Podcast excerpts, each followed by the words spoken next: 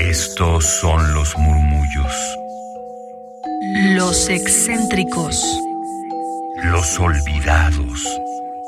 Los prohibidos. Radio UNAM presenta Gabinete de Curiosidades. Vasos comunicantes. Mis queridas almas gercianas, sean bienvenidos a Gabinete de Curiosidades. Yo soy Frida Rebontulet. Nos pueden seguir en Twitter en arroba gabinete C-bajo. Están en Radio UNAM 96.1 de FM y por internet en radio.unam.mx. Síganos también en podcast.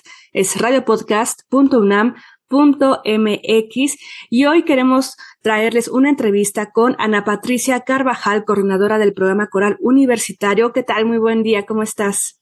Hola, ¿qué tal? Muy buenos días. Muy bien, gracias. Oye, pues quisiéramos que hoy nos de esta introducción para acercarnos. Mira, pues sí, esta es una iniciativa que tiene ya muchos años. De hecho, nació, eh, en realidad su, semilla original es de los años 60, cuando el rector era el doctor Ignacio Chávez y le encargó a, a varios músicos el formar coros en diferentes escuelas y facultades de la universidad. En los años 70 esto floreció de una manera muy fuerte en varias facultades como filosofía y letras, había un coro también en veterinaria, en economía y bueno, es duró como 10 años más o menos y se retomó eh, hace aproximadamente 20 años, un poquito más quizá, cuando eh, teníamos al frente de la Dirección de Música de la UNAM al maestro Francisco Viesca Treviño, que también fue director de la Facultad de Música de la UNAM. Y se retoma este proyecto hace más o menos 20 años, quizá un poquito más, cuando las autoridades de la Dirección de Música volvieron a retomar esta iniciativa y a promover la formación de coros en distintas escuelas y facultades. Se audicionaron directores corales para poder escogerlos, para poder enviarlos a diferentes dependencias y después empezó de nuevo a germinar esta semilla. Desafortunadamente, digamos que tuvimos que volver a empezar,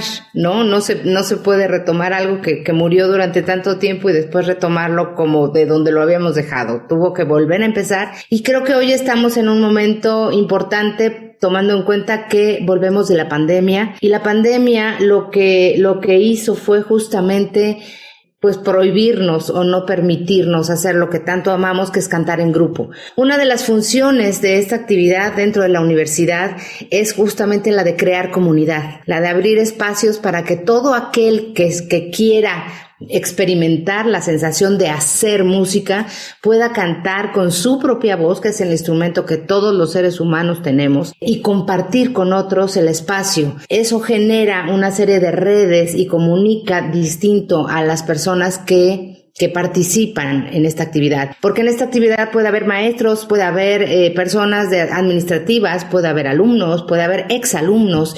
Inclusive también tenemos gente que no pertenece a la comunidad universitaria, obviamente en menor cantidad.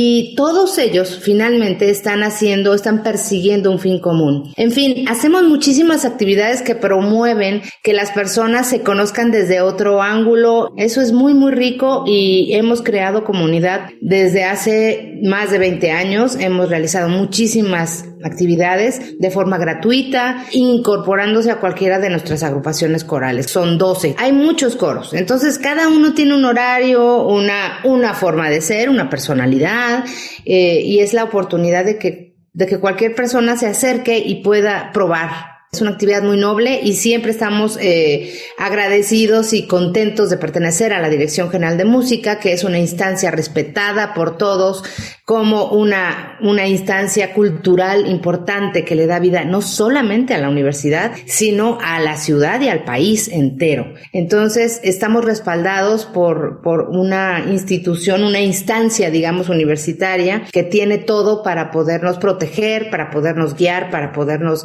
ayudar para podernos invitar también. Tenemos este, ahora vamos a cantar en diciembre con lo FUNAM, estamos felices, eh, y, una serie de actividades que se dan alrededor de, de esta actividad que a lo mejor Mucha gente puede pensar que es solamente para aquellos que leen música o para aquellos que saben música o que solamente los coros solo cantan en las iglesias. Eh, en fin, toda esa serie de mitos que tenemos y que se pueden romper si te acercas al programa coral universitario. Claro, ahora sí que unidos por la música y en este sentido, también eh, recordar, ¿no? Que si están cursando en la preparatoria de la UNAM o en el CCH, hay diversos talleres a los cuales también se pueden acercar justamente al taller de música, por ejemplo, pero quisiera preguntarte si son externos de la UNAM o están en otra situación que tal vez no, no saben cómo llegar a ustedes, a dónde hay que escribir, eh, dónde hay que informarse y bueno, también para que vean a qué coro se puedan unir. Tenemos un correo electrónico que es muy fácil, procoral arroba unam.mx. Y con que escriban ahí, pues les damos todos los informes que ellos requieran. Porque sí, claro, cada coro está en una facultad diferente, tiene un horario diferente, hay que saber en qué salón ensayan para encontrarlos de forma lo más rápido posible, ponerse en contacto con el director o directora también, ¿no? Para que hagan una, para que hagan una audición en el caso que sea necesario o simplemente para que les digan qué día presentarse. En fin, toda la logística que esto conlleva. Pero creo que el correo es sencillo, procoral.unam.mx. Procoral.unam.mx es el correo. También escríbanos en Twitter, arroba gabinete bajo y ahí les proporcionaremos la información.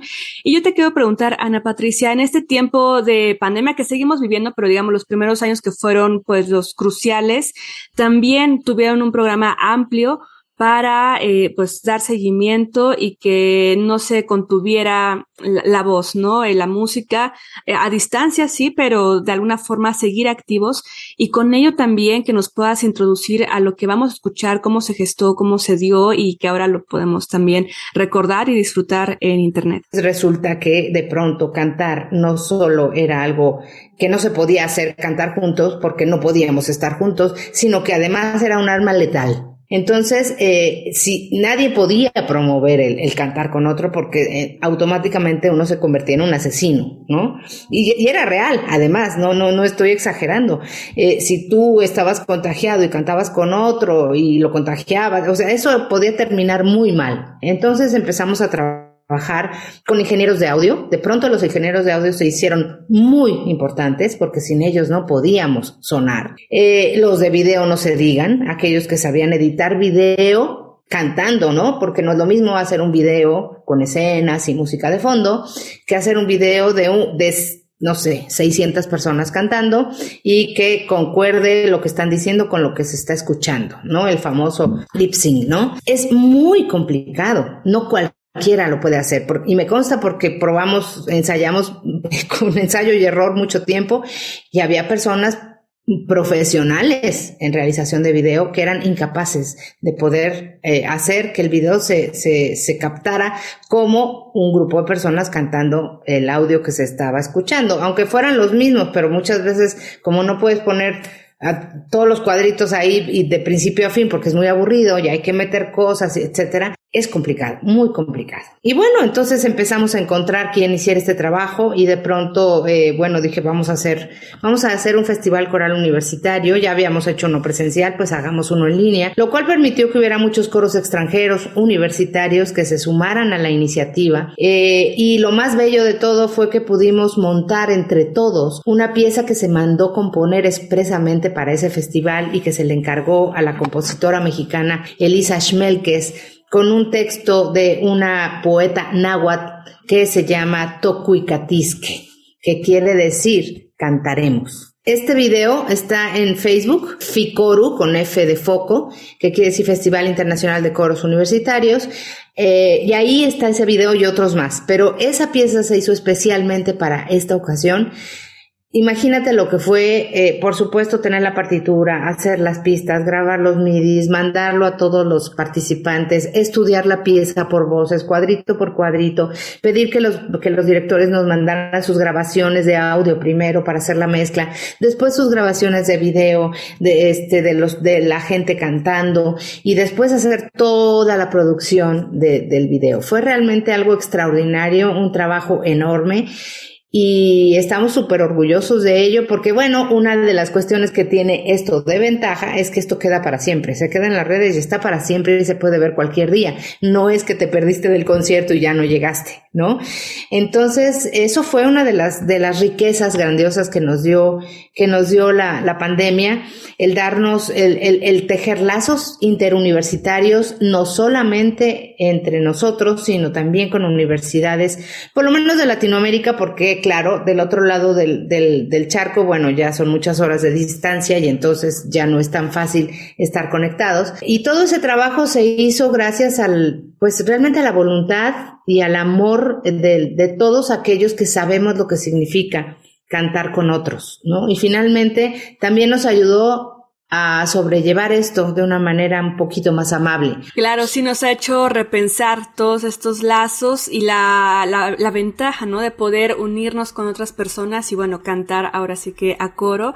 Así que muchísimas gracias Ana Patricia Carvajal, coordinadora del programa coral universitario, por invitarnos a formar parte de este proyecto. Recuerden, el correo es procoral.unam.mx la pieza que te conté es la que cerró el Festival Internacional de Coros Universitarios. La pieza que vamos a escuchar es otra pieza también cantada por los coros universitarios que se llama Flight Song que fue escrita por Kim André Andersen en el siglo, en este siglo, es una pieza, digamos, contemporánea, y es una belleza, es una pieza que en pocas palabras dice, todo lo que somos lo hemos encontrado en la canción. Qué belleza. Pues muchísimas gracias, Ana Patricia Carvajal, por muchos años más. Ahorita festejando pues más de 21, ¿no? Así que gracias. Gracias a ti. Así que gracias, mis queridas almas gercianas. Síganos en Twitter, arroba gabinete bajo Yo soy Frida Rebontulet. Gabinete de Curiosidades. Somos coleccionistas de sonidos. Y sigue esta colección sonora en Twitter.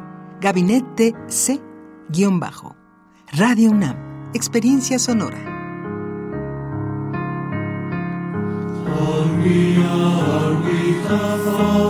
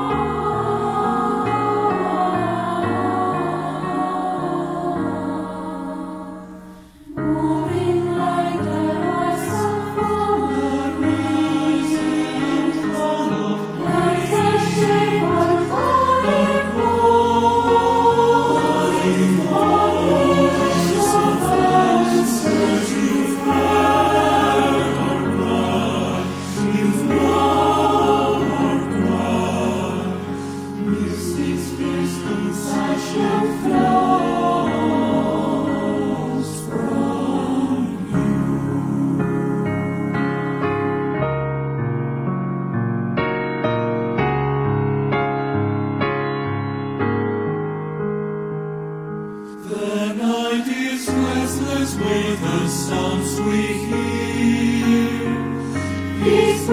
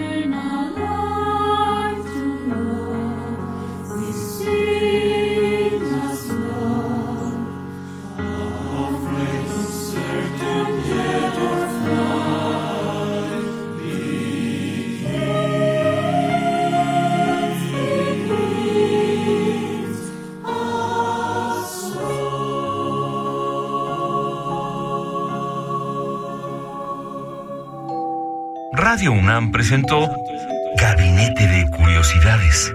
Refugio de experimentación, memoria y diversidad sonora. Dispara tu curiosidad en la próxima emisión.